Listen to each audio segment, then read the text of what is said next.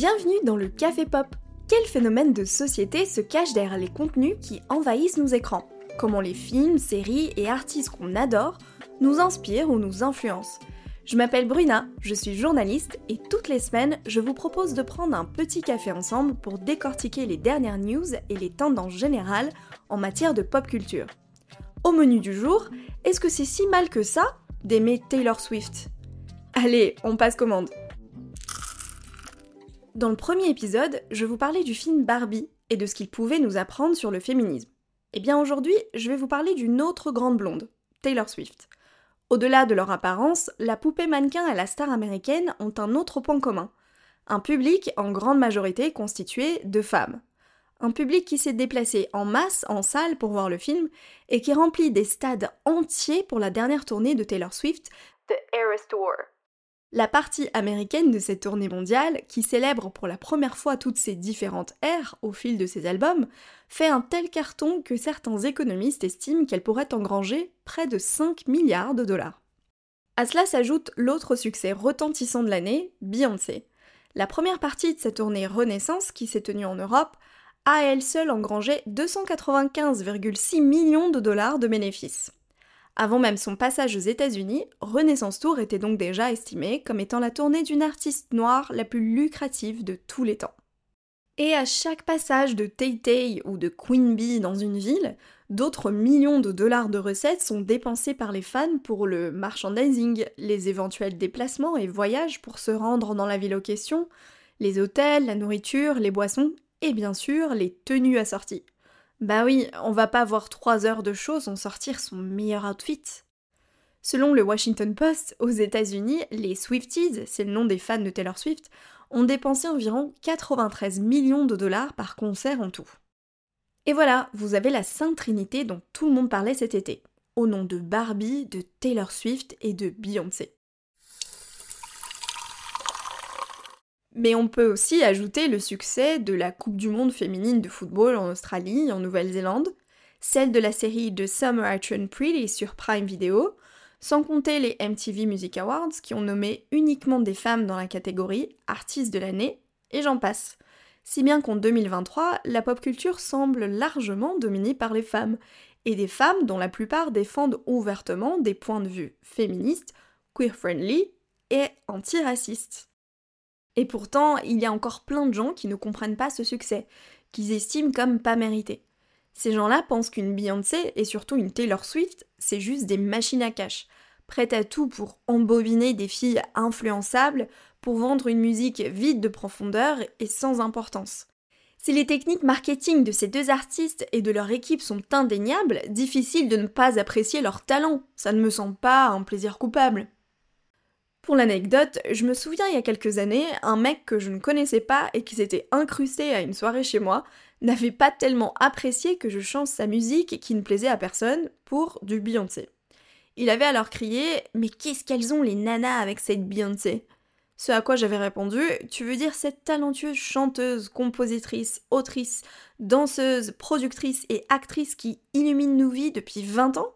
Et je l'avais viré de chez moi. Même chose du côté de Taylor Swift. Lorsque je dis que je suis fan et que j'ai mes billets pour le Eras Tour, j'ai parfois droit à des réactions dubitatives ou bien méprisantes, voire même quelques regards réprobateurs. Surtout de la part d'une certaine catégorie de gens, des hommes un peu snob quoi, soyons honnêtes. Attendez, depuis quand c'est devenu un crime d'être heureuse de pouvoir voir sur scène l'une des plus grandes pop stars de sa génération? Et donc je repose la question, est-ce que c'est si mal que ça d'aimer Taylor Swift?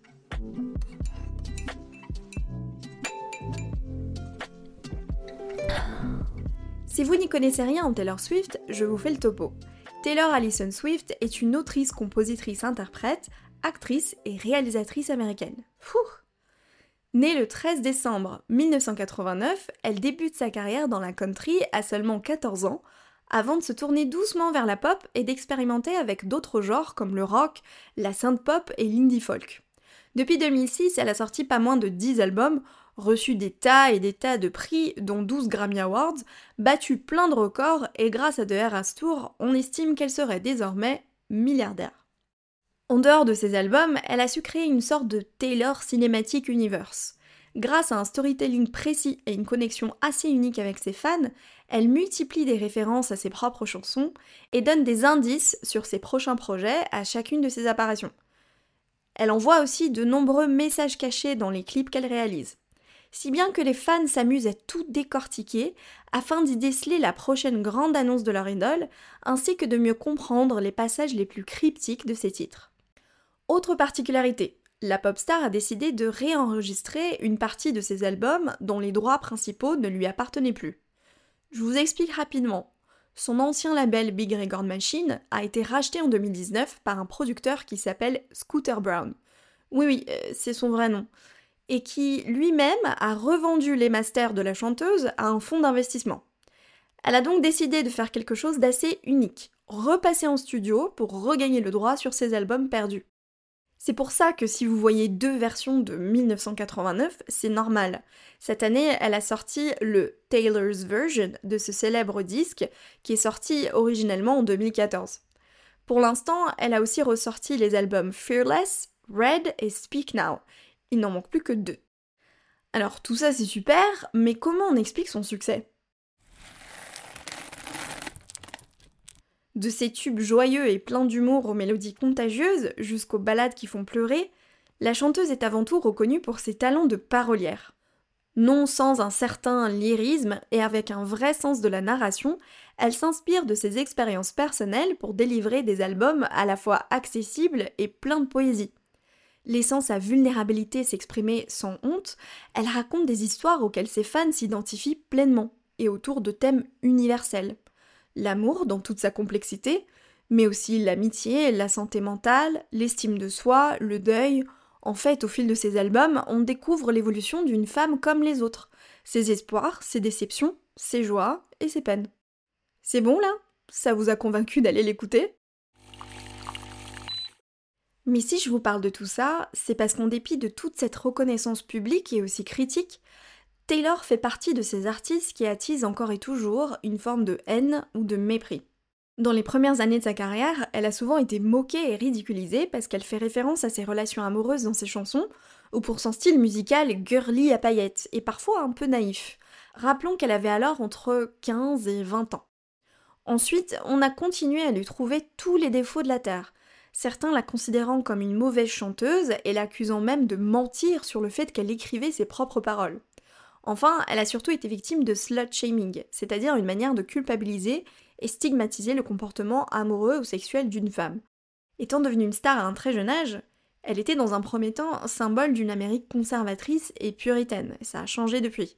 Taylor avait alors tous les regards braqués sur elle, et chacune de ses relations avec un homme était scrutée dans les moindres détails. Le mépris qu'elle peut provoquer chez une partie des gens lambda comme des médias touche par ricochet, les meilleurs savent, son propre public. Je vous le disais, ce public est en grande partie constitué de femmes et de jeunes filles. Vous me voyez venir? Le cliché de ces fans, c'est celui des fans hystériques. On va reparler de ce mot. Qui aiment sans compter, qui s'extasient au moindre passage de leur star préférée, un peu obsédés et écervelés. Pourtant, beaucoup de ces fans connaissent par cœur ses paroles, comprennent ses messages cachés et toutes ses références, décortiquent les visuels de chaque era, se créent des communautés entières de Swifties pour s'amuser ensemble, mais aussi pour s'entraider, et surtout, si elles le peuvent, elles dépensent leur argent pour acheter les albums, les tenues, se rendre au concert. Bref, ce sont des fans, des vrais, ce qui demande une vraie passion. D'autres passions du même style existent chez une certaine catégorie majoritaire d'hommes hétéros, et elles ne sont pas considérées comme ridicules. Je pense par exemple au football ou au sport en général. Personne n'est vraiment étonné de savoir qu'un mec regarde les matchs de son équipe préférée toutes les semaines, qu'il connaît l'historique du club par cœur et tous les noms des joueurs, qu'il collectionne les maillots et se maquille aux couleurs de l'équipe, qu'il scande fièrement les chants et crie comme un dingo une fois au stade. Attention, ne me faites pas dire ce que je n'ai pas dit. Les femmes comme les hommes peuvent autant aimer le foot que Taylor Swift ou rien de tout ça. Les intérêts genrés, c'est quelque chose de construit. Moi-même, j'aime les deux, par exemple. Ce dont je parle, c'est la vision qu'on a d'un fan, un mec, un vrai, versus celle d'une fan, une nénette quoi. Les hommes ne sont donc pas considérés comme hystériques dès qu'ils expriment un peu trop leur passion pour quelque chose. L'hystérie, qui désignait en grec ancien la maladie de l'utérus, est un mot qui est utilisé pour diagnostiquer une supposée maladie mentale chez les femmes. Des femmes qui souffriraient d'une névrose et de fortes explosions émotionnelles. En gros, elles auraient un défaut de fabrication, une faiblesse inhérente à leur sexe biologique. Cette pseudo-science essentialiste a traversé les siècles. Au Moyen Âge, les femmes qui en souffraient étaient exorcisées. Puis au XIXe siècle, le concept a été popularisé par Freud comme étant un mal psychologique. En réalité, ce concept a servi d'excuse pour contenir les comportements des femmes considérées comme déviants et mater toute forme de colère ou de rébellion. Franchement, si j'avais vécu à des époques où le patriarcat était si puissant et contraignant, j'aurais moi aussi pété des câbles. Hein. J'ajoute ici quelque chose de difficile à entendre. Considérer les femmes comme des drama queens peut avoir des conséquences désastreuses. Lorsqu'une femme dénonce des violences ou un abus dont elle a pu être victime, elle n'est souvent pas écoutée, crue ou respectée par la société. Si le mouvement MeToo est passé par là, ce n'est pas parce que la parole s'est libérée, mais qu'on a trouvé un semblant d'écoute. Cette image d'hystérique dont on parlait peut aussi intervenir dans les violences médicales, gynécologiques et obstétricales. Beaucoup de femmes ont témoigné ne pas avoir été prises au sérieux lorsqu'elles se sont plaintes de douleurs, allant jusqu'à créer de graves traumatismes. Et c'est encore pire pour une femme racisée. Donc, une femme qui exprime des émotions fortes, qui va au-delà de la palette qui lui est habituellement accordée, c'est une femme au bord de la crise de nerfs, tandis qu'un homme, c'est un passionné. Une femme qui raconte ses histoires d'amour et ses émotions à travers sa musique, c'est une nunuche obsédée par ses ex, tandis qu'un homme, c'est un poète. Ce double standard a été adressé par Taylor Swift en personne lors d'une interview en 2014. Je cite Il y a des gens qui résument ma musique en disant Elle écrit juste des chansons sur ses ex. Et franchement, c'est un point de vue très sexiste. Personne ne dit ça d'Ed Sheeran ou de Bruno Mars. Ils écrivent tous des chansons sur leurs ex, leurs petites amies actuelles, leur vie amoureuse, et personne ne tire la sonnette d'alarme. Et si un homme peut avoir droit à un traitement médiatique plus favorable, s'il a le malheur de lui aussi avoir un public plutôt féminin, hop, il est classé comme chanteur à minette. On a l'impression que dans cette société, les snobs préféraient se couper un bras que d'assumer apprécier de l'art codé comme féminin. Ce qui est codé comme masculin, en revanche, et en particulier dans une masculinité blanche et hétéro, c'est la norme, tout le monde peut donc s'y projeter. Depuis des siècles, les femmes ont pris l'habitude de se contenter d'histoires dans lesquelles le personnage principal est un homme.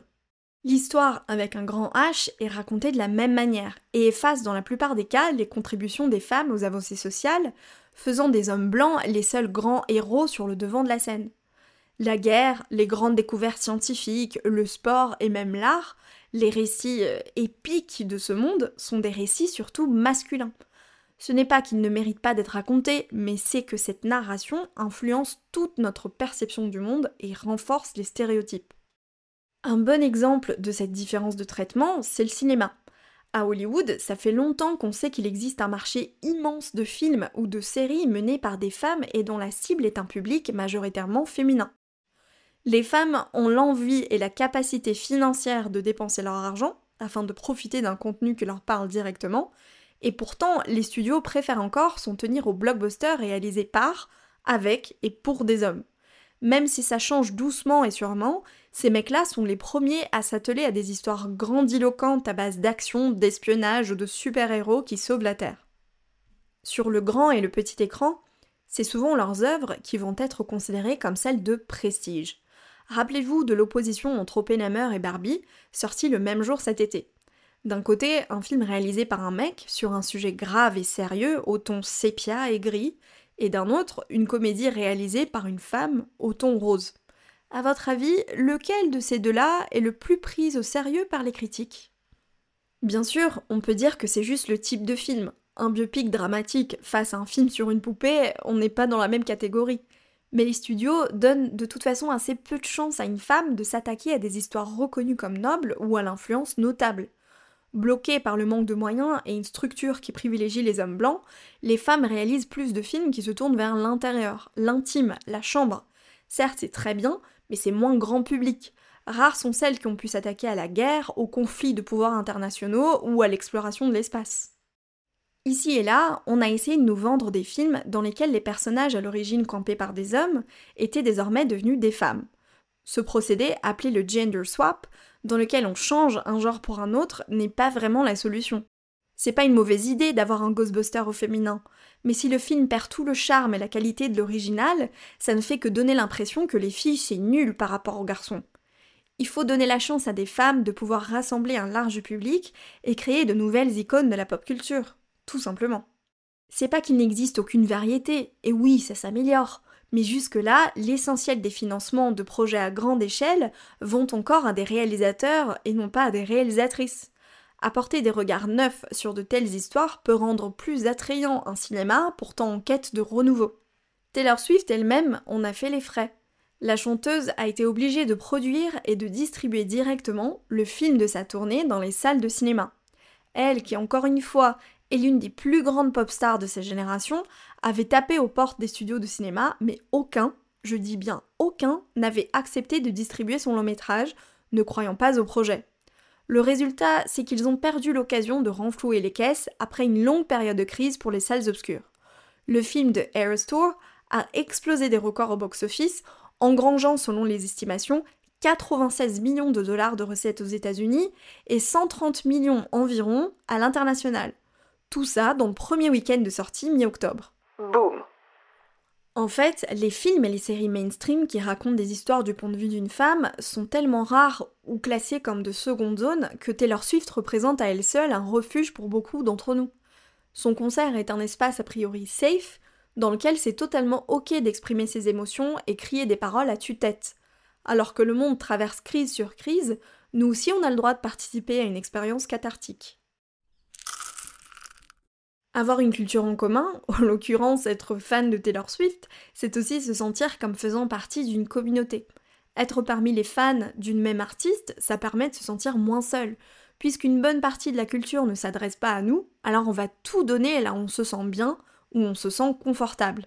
Faire des bracelets d'amitié et se les échanger au concert comme un clin d'œil à une de ses chansons, ou encore choisir des tenues ou des costumes avec des références pointues, c'est presque comme une armure face au monde extérieur. Et puis aujourd'hui, avec les réseaux sociaux, et alors que chaque personne peut mettre en scène sa propre histoire, assumer en public qu'on aime quelque chose de pas pris au sérieux, c'est aussi revendiquer que sa passion est aussi valide qu'une autre. Si je sais que tu es une fan de Taylor Swift, eh bien il se pourrait que je te fasse confiance, que je m'entende bien avec toi. Pourtant, c'est pas une contre-culture, hein. Rappelez-vous des chiffres. Taylor Swift, c'est le mainstream. C'est une superpuissance à elle toute seule. Mais la vraie culture mainstream, celle sur laquelle on base tout le reste, le par défaut, ça reste le masculin.